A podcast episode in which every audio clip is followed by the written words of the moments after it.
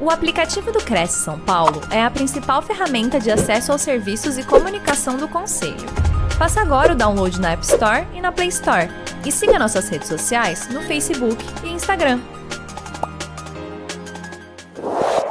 Olá, boa noite a todos. Bem-vindos a mais uma palestra produzida pelo Cresce São Paulo. O nosso convidado de hoje é o advogado Igor Giraldi Faria. Boa noite, Igor, tudo bem?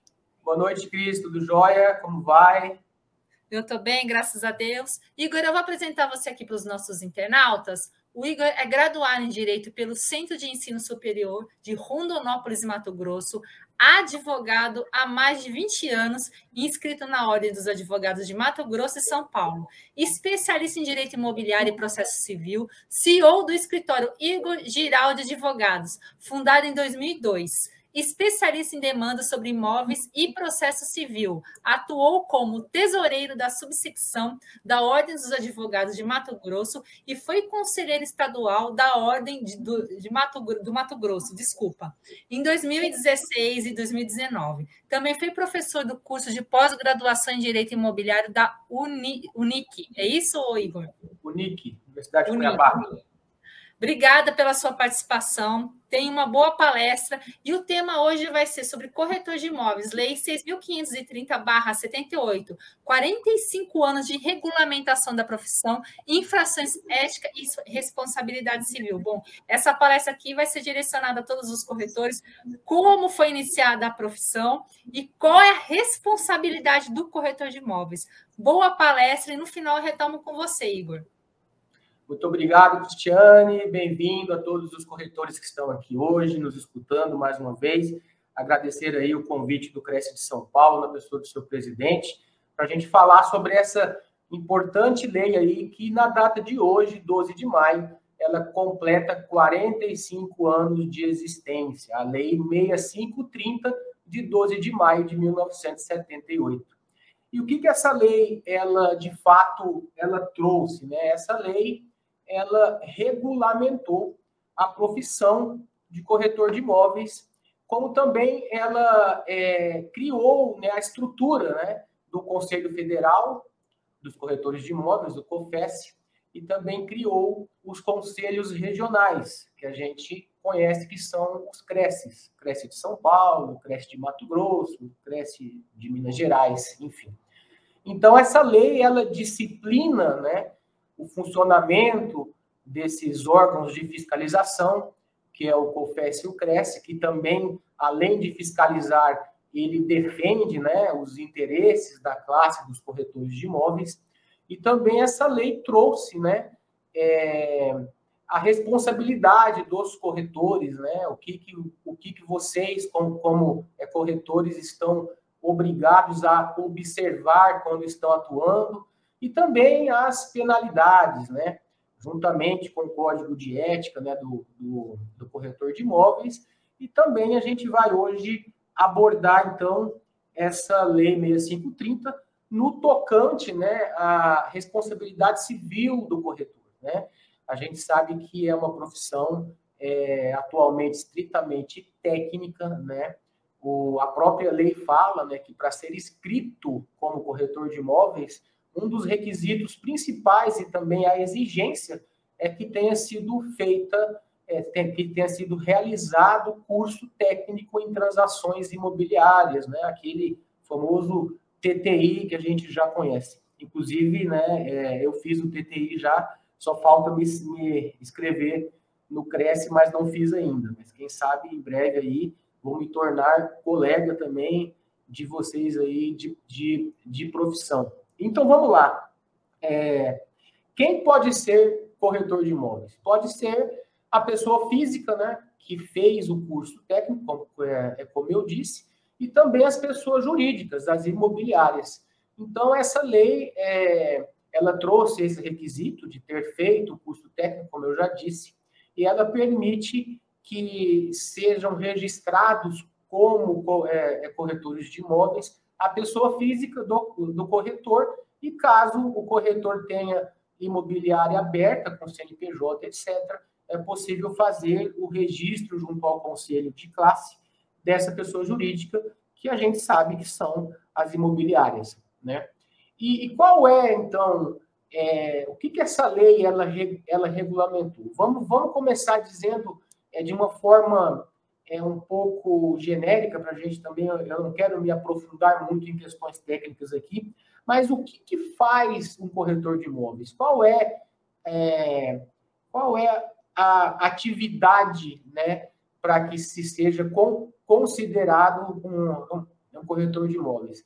Basicamente, é intermediar é você unir uma ponta na outra, é você unir o, o, o vendedor ao comprador, é você unir o locador ao locatário, é você facilitar essa aproximação de duas partes que estão dispostas a negociar um imóvel, seja uma compra e venda, seja uma locação, seja uma permuta, de, ponto, de, de, de forma que essa que esse trabalho do, do, do, do, do corretor ele desague efetivamente em uma negociação, ou seja, que as partes cheguem ao resultado é, da compra e venda ou da locação. Então, resumidamente, a atividade do corretor de imóveis ela é intermediária, ela é unir as duas pontas e fazer com que aquele negócio ele aconteça, seja ele qual for, tá? E aí, é, a lei também, ela regulamentou, esse é um ponto muito importante que eu vou trazer aqui, e eu recebo muitas dúvidas, né, tanto de imobiliárias como de corretores, pessoas físicas, é, a questão da figura do corretor associado, né? Tem muito corretor que, principalmente no início da, da profissão, assim como também isso acontece no direito, na contabilidade, enfim, que o jovem profissional ele não tem uma condição, às vezes, de abrir a sua própria é, é, imobiliária ou de começar sozinho. E aí existe uma forma é, de exercer a profissão que é através de associação, que é quando o corretor ele se associa a uma determinada imobiliária para juntamente com ela é, desenvolver suas atividades é, é, profissionais. E aí, a Lei 6530 ela é bem clara em dizer que é possível a associação do corretor de imóveis é, com uma ou mais imobiliárias, não precisa ser exclusivo, né? não existe essa exclusividade, o corretor pode se associar a mais de uma, e o único requisito que a lei fala é que tem que ser feito um contrato de associação, né?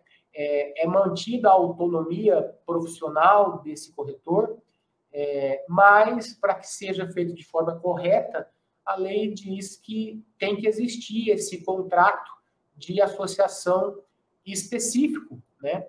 Onde nesse contrato, nesse documento, é, o, o, corretor e a imobiliária vão definir os critérios de divisão dos resultados do trabalho prestado, né, os percentuais de comissão.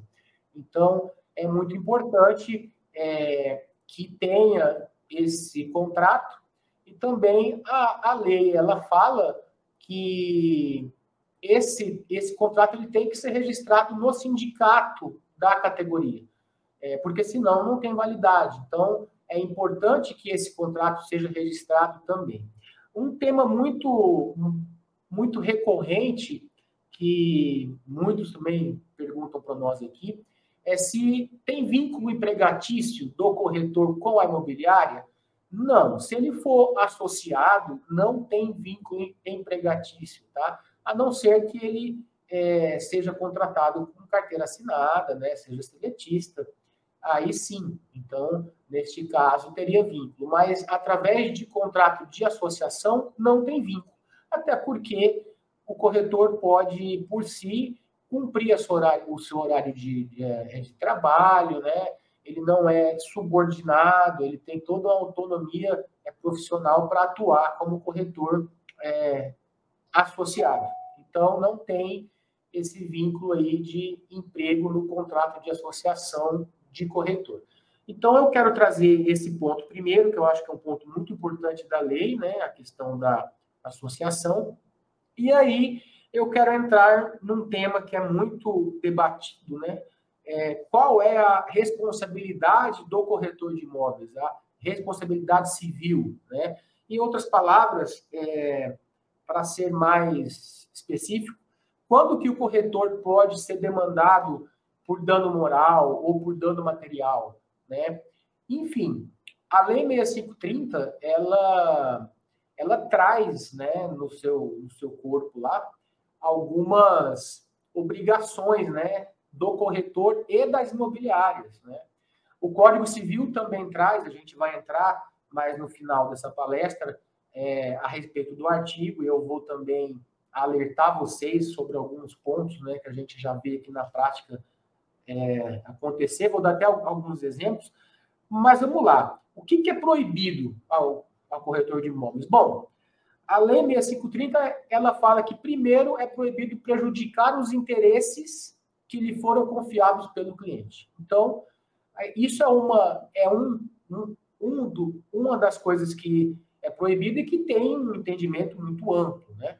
Então, a partir da hora que o cliente ele, ele entrega, né, um interesse dele, seja uma venda, seja uma compra, seja uma, uma locação, uma permuta, é, é proibido que, que vocês, como corretores, prejudiquem esses interesses do cliente de alguma forma. Então, tem que tomar é, cuidado com isso. Então, assim, como que vocês podem, na prática, né? Como que funciona isso na prática? O que, que é prejudicar os interesses que lhe foram é, confiados? Vamos dar um exemplo, pra, um exemplo prático aqui. É, fechar negócio é, a preço vil, um exemplo, né? Às vezes você pega um cliente que ele não tem é, um certo é, conhecimento técnico, né? E o, o corretor ele é obrigado a ter esse conhecimento técnico, tanto que fez o curso. Então, por exemplo, quando você faz uma avaliação de um, de um imóvel a fim de prejudicar uma das partes, você está infringindo a ética, né? É, logicamente que quando você faz isso sem a autorização né, do, do seu cliente ou sem ele saber, né? não pode ter essa vontade, esse dolo de praticar isso, né? É, entrando já no, segunda, no segundo tópico que a lei proíbe, facilitar exercício da profissão por quem não é inscrito no Cresce. Isso é uma coisa que acontece demais, né? A gente sempre vê algumas imobiliárias, né? Não são todas, mas existem algumas que correm esse risco e acabam deixando pessoas que não têm é, inscrição no Cresce em trabalhar. E a gente sabe que, assim como advogado, como dentista, como qualquer outro profissional é, liberal, a gente precisa estar inscrito no órgão de classe. O Cresce não é diferente. Então, uma das infrações éticas que, uma das pro, pro, proibições que a lei traz é essa: você facilitar o exercício da profissão de corretor por quem não é inscrito, tá? Outra coisa, outro ponto que vem também na lei, é anunciar publicação proposta sem autorização do seu cliente, tá? Enfim, você, você não pode é, é publicar é, um anúncio de venda de uma, de, um, de uma locação ou de uma permuta sem que seu cliente tenha autorizado isso por escrito. A famosa, lá atrás, carta de opção ou, ou, a famo, ou, ou o famoso contrato de gestão imobiliário, né?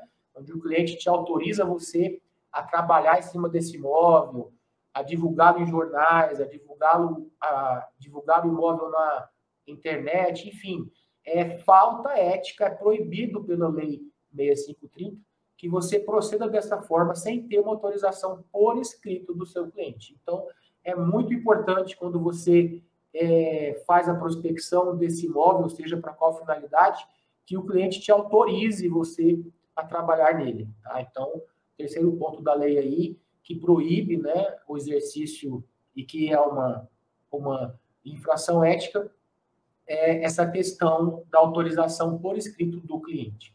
Aí a lei ela continua falando é, que também é proibido fazer anúncios sem mencionar o número de inscritos. Então, por exemplo, quando você coloca uma placa de vende-se na frente do imóvel, ou, ou você coloca uma placa de aluga-se na frente do imóvel, a lei ela diz que é proibido ao, a, a, ao corretor anunciar sem citar o número do Cresce. Então, Por isso que a gente vê, né, na maioria das placas de vende, de aluga e, e, e dos anúncios, o número do CRESJ quando é pessoa jurídica e o número do CRESF quando é pessoa física. E também é permitido colocar o número do CRESE se a pessoa estiver na condição de estagiário. Então, outra coisa que é proibida é o anúncio sem a divulgação do número da inscrição. Tá?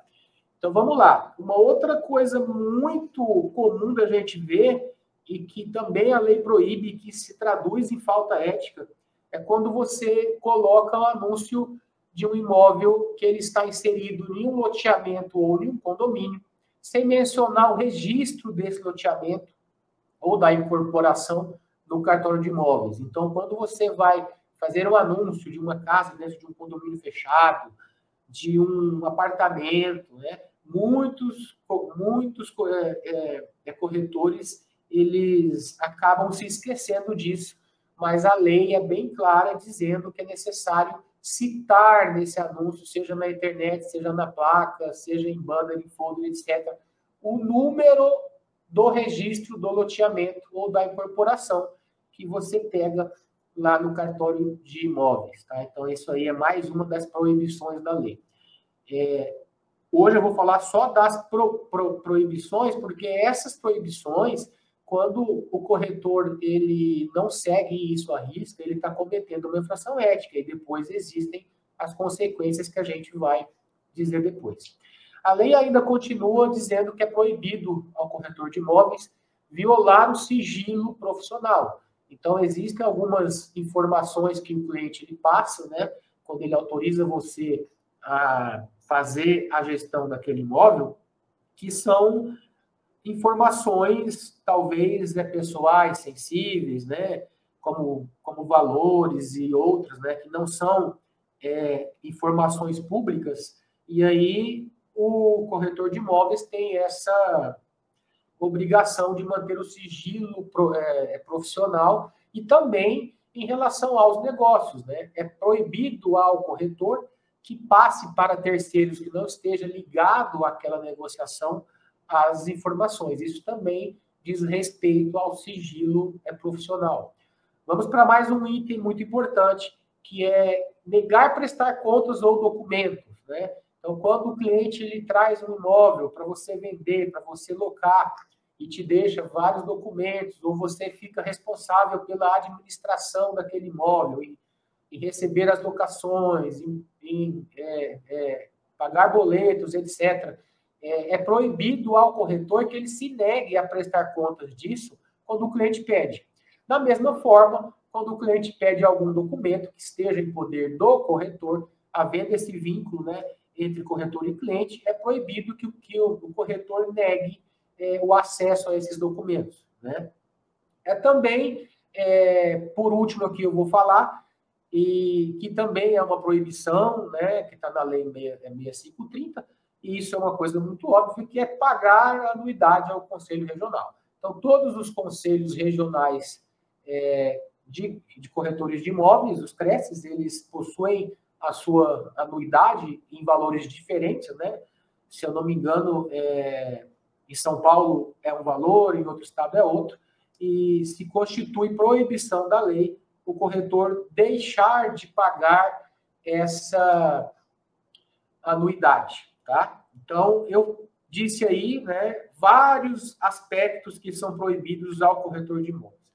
Ah, Igor, mas e aí? Caso a gente.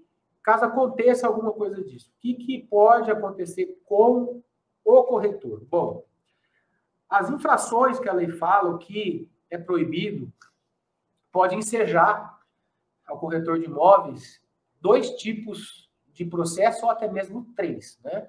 A gente sabe que hoje tem o processo ético, né, que é aquele aberto pelos conselhos estaduais, onde vai apurar a conduta ética desse corretor, e aí existem algumas consequências.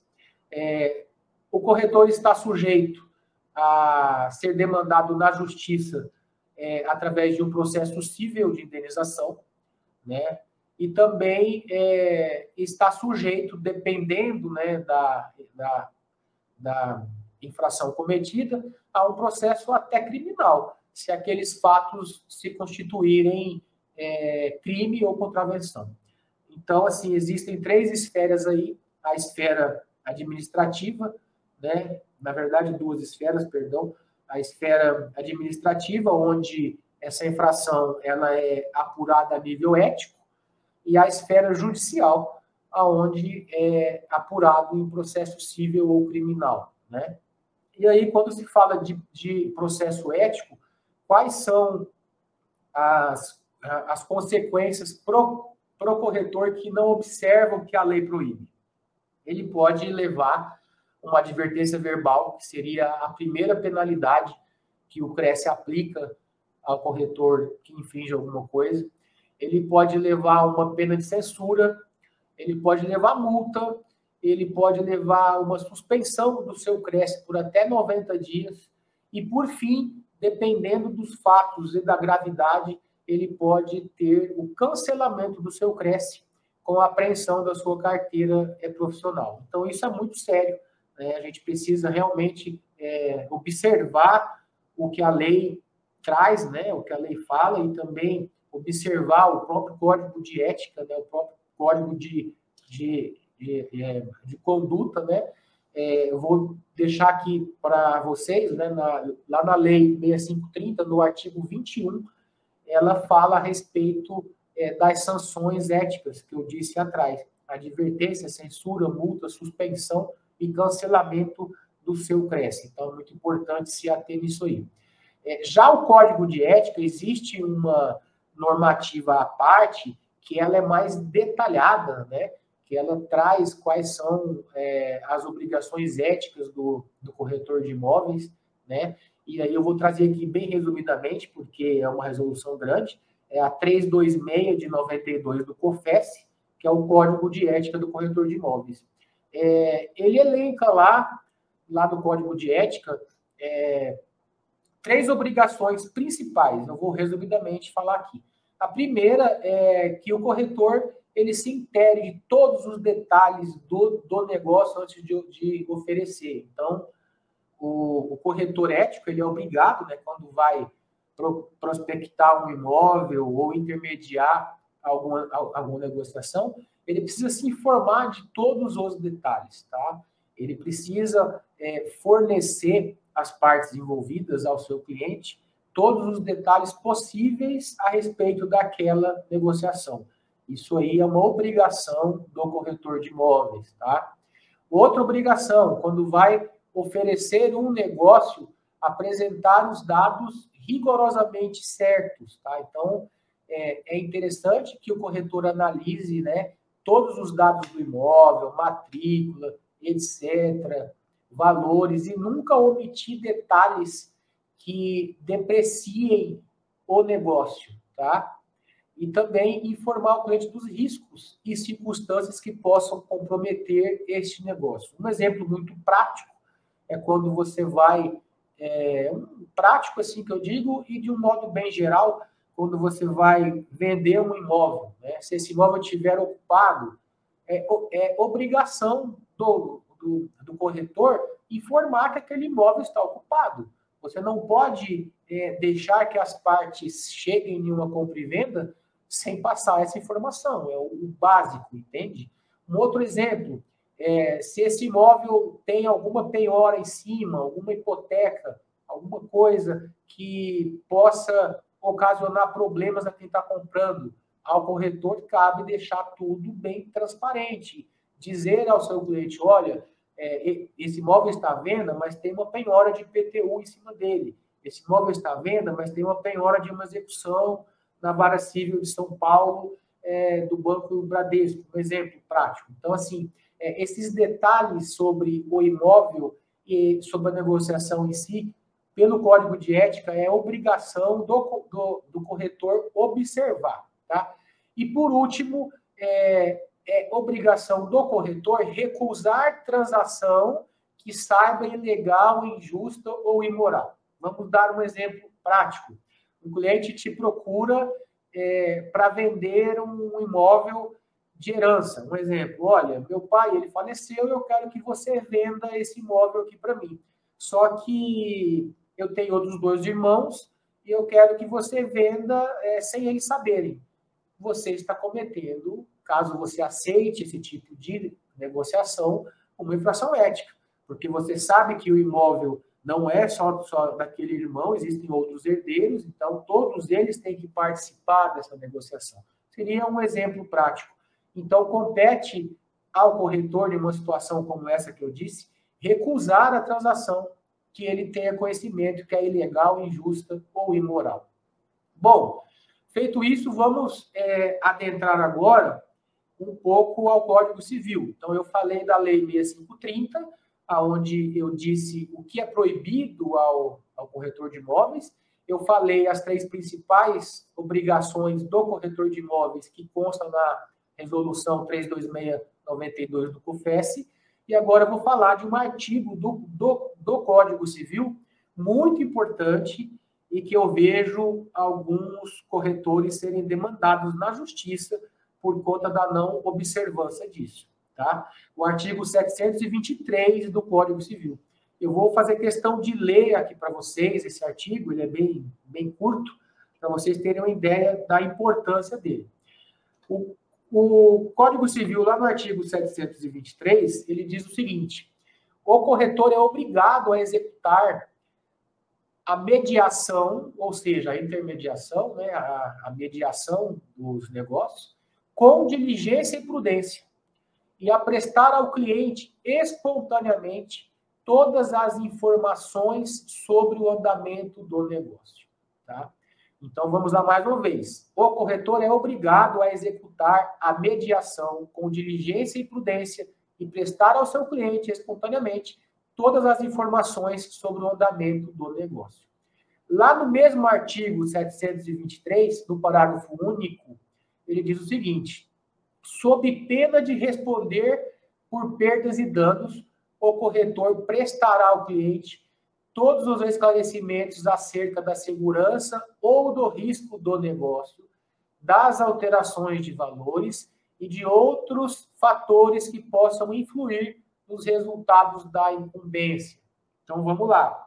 É, de uma forma geral, o que esse artigo quer dizer é que o corretor ele tem que prestar ao cliente todos os esclarecimentos acerca da segurança ou do risco do negócio, bem como as informações que ele tem que ser diligente, que ele tem que ser prudente. E aí entra a questão da responsabilidade civil. O corretor que não faz isso, logicamente, e o cliente se sinta prejudicado, por conta da atuação dele e consiga provar que ele não foi diligente, é, ele pode estar sucinto aí a levar uma ação civil de danos morais, ser processado e muito provavelmente pode ser condenado em, em alguma indenização. E eu vou entrar aqui agora em um exemplo muito prático, é um, um exemplo que eu tive aqui na, na, na verdade foi um caso verídico, né? É, um corretor ele intermediou uma compra e venda de uma casa e nessa compra e venda ele disse para o comprador que a casa possuía é, manta térmica no telhado. Então era uma casa, né, com aqueles famosos telhões, né? E segundo o, corretor, por baixo dessa, dessas telhas existia uma manta térmica. Isso aí foram informações que o vendedor tinha passado para ele, mas o corretor não visitou o imóvel, não foi lá visitar o imóvel, não fez uma vistoria, não fez né, fotos do imóvel, não fez vídeo do imóvel, não pediu para o vendedor o projeto, enfim, ele simplesmente é, ele confiou nessas informações que o cliente passou para ele e acabaram formalizando esse negócio da compra e venda dessa casa é, que não tinha manta térmica e nas, é, in, nas in, informações do imóvel, nas características do imóvel, constava que tinha.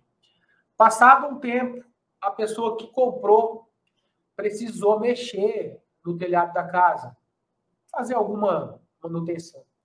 E descobriu que na casa não tinha manta térmica que foi oferecida na, no momento da negociação. E aí essa pessoa se sentiu lesada porque uma casa sem manta térmica, ela tem um valor menor do que uma casa com manta térmica. E aí ela notificou o corretor de imóveis e o antigo proprietário, pedindo uma, um abatimento no preço e a devolução do valor correspondente à diferença da manta térmica. E não chegaram a nenhum acordo pelas vias amigáveis, e acabou que esse comprador demandou na justiça contra o corretor e contra o ex-proprietário. Ao ex-proprietário, porque, de fato, né, foi quem recebeu é, pela compra e venda. E, e contra o corretor, porque esse é, prestou informações inverídicas sobre o imóvel cuja intermediação ele realizou. E aí, é, nesse processo, a sentença foi de procedência, né, para condenar o ex-proprietário a ressarcir o comprador dessa diferença da, da manta térmica e condenou o corretor é, em danos morais. Mas teve um detalhe aí. A condenação ela foi solidária, ou seja, o cliente respondeu juntamente com o corretor por conta dessa intermediação onde faltou informações claras sobre o imóvel. Então, isso é somente um dos exemplos que a gente pode passar aqui. Né? Existem várias outras situações que podem ocasionar problemas e trazer é, prejuízos ao corretor de imóveis no tocante à responsabilidade civil. É, um outro exemplo muito prático que a gente sempre vê é a questão do laudo de vistoria. Né? Muitos corretores é, não fazem o laudo de vistoria, seja no imóvel para locação, seja em uma compra e venda, e isso é muito importante.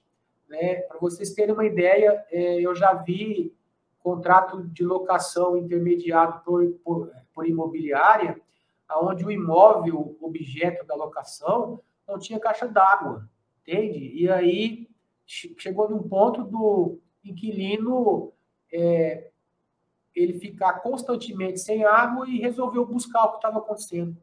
E aí, quando ele subiu né, no, é, em cima do imóvel lá para dar uma olhada, ele descobriu que o imóvel não tinha, é, caixa d'água. A mesma coisa, ele processou a imobiliária e processou o proprietário. E os dois foram condenados solidariamente, porque é, chega até a ser piada, né? É uma pessoa alugar uma casa que não tenha, não tenha é, caixa d'água. Isso aí, é, para vocês terem ideia, são poucos exemplos do que acontece no dia a dia, entende? É, eu já peguei casos aqui, por exemplo, de, de, de, de, de corretores que é, alugaram o imóvel sem se certificar que a matrícula daquele imóvel estava realmente em nome do locador. Então, assim, é, hoje em dia a gente tem que ter muito cuidado, existem muitos estelionatários, muitos golpistas. Então, teve um caso aqui, é, por exemplo, isso eu estou dando algumas situações práticas para que vocês vejam a importância de se dar atenção a isso. É, que uma pessoa alugou um imóvel e vinha pagando os aluguéis para quem não era o dono. Aí, de repente, o dono apareceu. Pô, mas escuta, o meu imóvel está aqui alugado. Quem que é o senhor? Ah, não, foi, a, foi o, o corretor tal que, que me alugou. E aí o dono foi atrás do corretor. Ele não. Apareceu aqui o senhor José, que era dono desse imóvel, e eu, eu, eu fiz o contrato e o, o, o, o inquilino está lá, já tem um ano. Então, você imagina uma, uma situação dessa. O, o corretor não tirou, não teve a diligência de ir até o cartório, tirar essa matrícula atualizada para se certificar que o, o, locador é o proprietário do imóvel. Ah, mas a matrícula está em nome de, um, de outra pessoa, em nome de um terceiro. Tudo bem, mas então tem que haver um contrato de gaveta onde comprove né, quem, quem realmente é o, o, o, o titular daquela, daquela propriedade. E aí, nesse caso prático aí, o que aconteceu?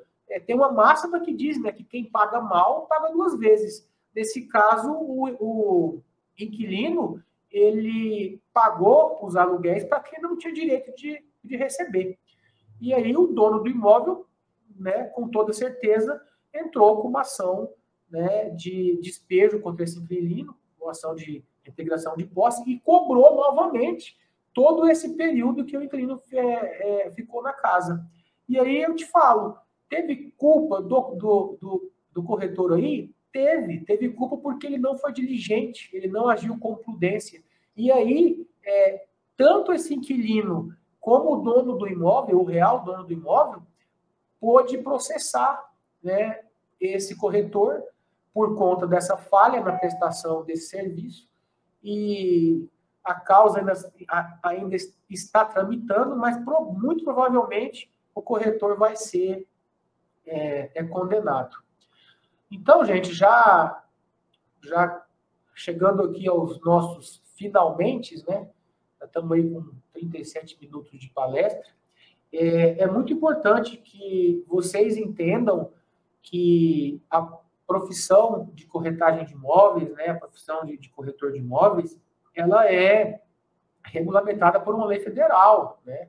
Vocês exercem uma atividade regulamentada por uma lei federal. Então, é muito importante que vocês observem né, o que, que a lei proíbe, o que, que o código de ética ele fala, né, quais são as, as consequências, e também, além da lei 6530 e do código de ética que eu já citei, o próprio código civil.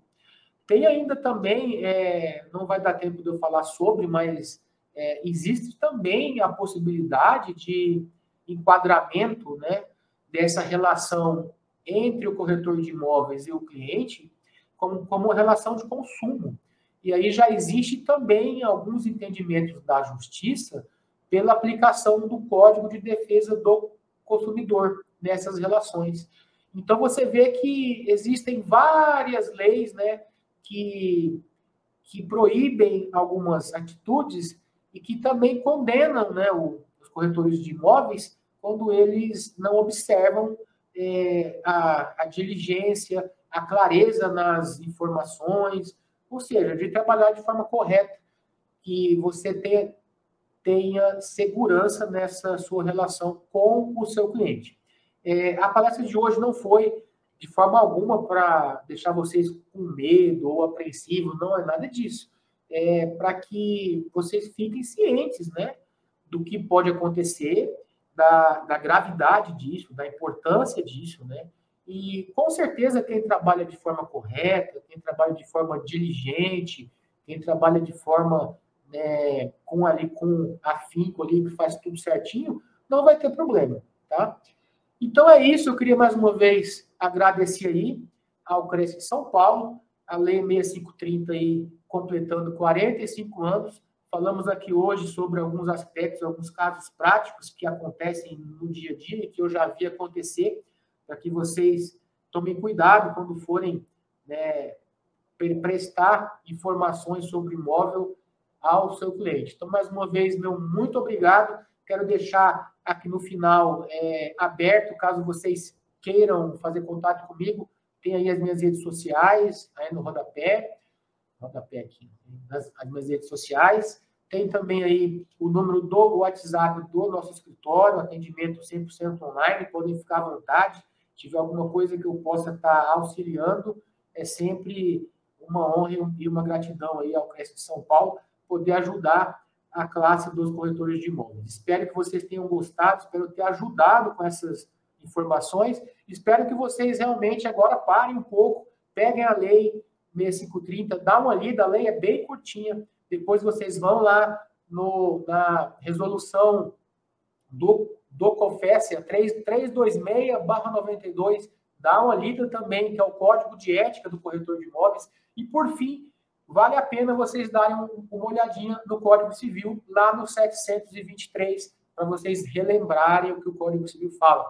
Tá bom? Muito sucesso a todos vocês na sua profissão, que vocês continuem trabalhando com ética, com responsabilidade e principalmente com foco no seu cliente, passando as informações seguras e corretas e com detalhes para que bons negócios sejam realizados sem nenhuma consequência pela sua atuação como profissional. Tá bom? Um grande abraço, fiquem com Deus. Igor, estou voltando aqui com você. Tá me vendo? Estou. Igor, obrigada pelas informações. Eu acho que você resumiu praticamente a, a, o objetivo, né, a função do trabalho do corretor de imóveis, né? Porque nada é, é, é nada é mais importante do que ele atuar com ética, com disciplina, é, verificar todas as condições do imóvel antes de fazer a negociação e um outro ponto que eu queria falar aqui com você, uma coisa que eu tenho dúvida, que aliás eu estava discutindo isso no, no, no, escritório outro dia, que é, você falou que o corretor de imóveis, além de civilmente, ele pode responder criminalmente, é isso? isso então, dependendo da, do que aconteceu, se aquilo se configurar um crime, ele pode sim. É, a, gente, a gente tinha uma certa dúvida com relação a isso, a isso. E outro ponto que eu queria é, puxar aqui, que eu vou te não dar tem... um exemplo, Cris. Tá, tá um ótimo. O, tá. O, o, o, o, corretor que ele recebe os, os aluguéis da administração do imóvel e não repassa ao seu cliente. Além da infração ética, ele comete um crime de, de, de apropriação indébita. Ele está ficando com, com, com o dinheiro que não é dele. Então, ele pode, ser, ele pode ser processado eticamente no Cresce, civilmente por uma indenização, por danos morais ou coisa do tipo, e criminalmente pelo crime de, de apropriação indébita. Isso é Indébita. é coisa que acontece muito. Logicamente, em, em, em todas a, as profissões, Cris, tem aqueles bons profissionais e os maus. Logicamente, Sim. os maus são bem menos do que os bons, né? Graças a Deus. Né? Mas existem, né? Existem, né? Em todo círculo existe. Então, é, quando eu falo de, de processo criminal, depende ah. do fato. Esse fato que eu disse aqui é, como exemplo, ele se configura a, a, a, a apropriação indébita, que é um crime. Sim. Entendeu? Sim.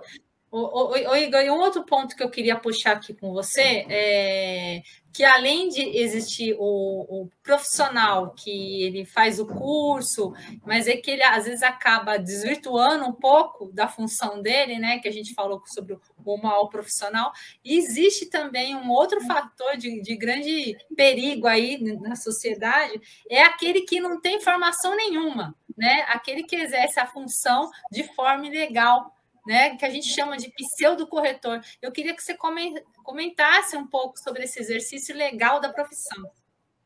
Então, é, a Lei 6530, Cris, ela fala lá, né, bem claro, que só corretor de imóveis quem está inscrito no Cresce, tá?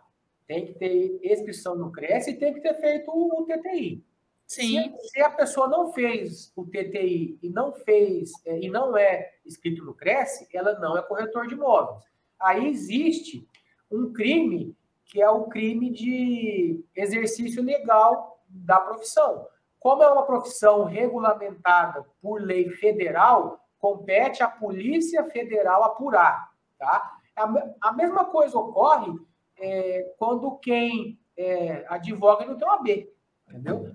Então, assim, nesses casos, o que, que o corretor ele pode fazer? Denunciar a Polícia Federal, porque não compete ao Cresce impedir isso. O Cresce ele está ali, Cris, para aplicar penalidades em quem tem Cresce. Tá? Ah.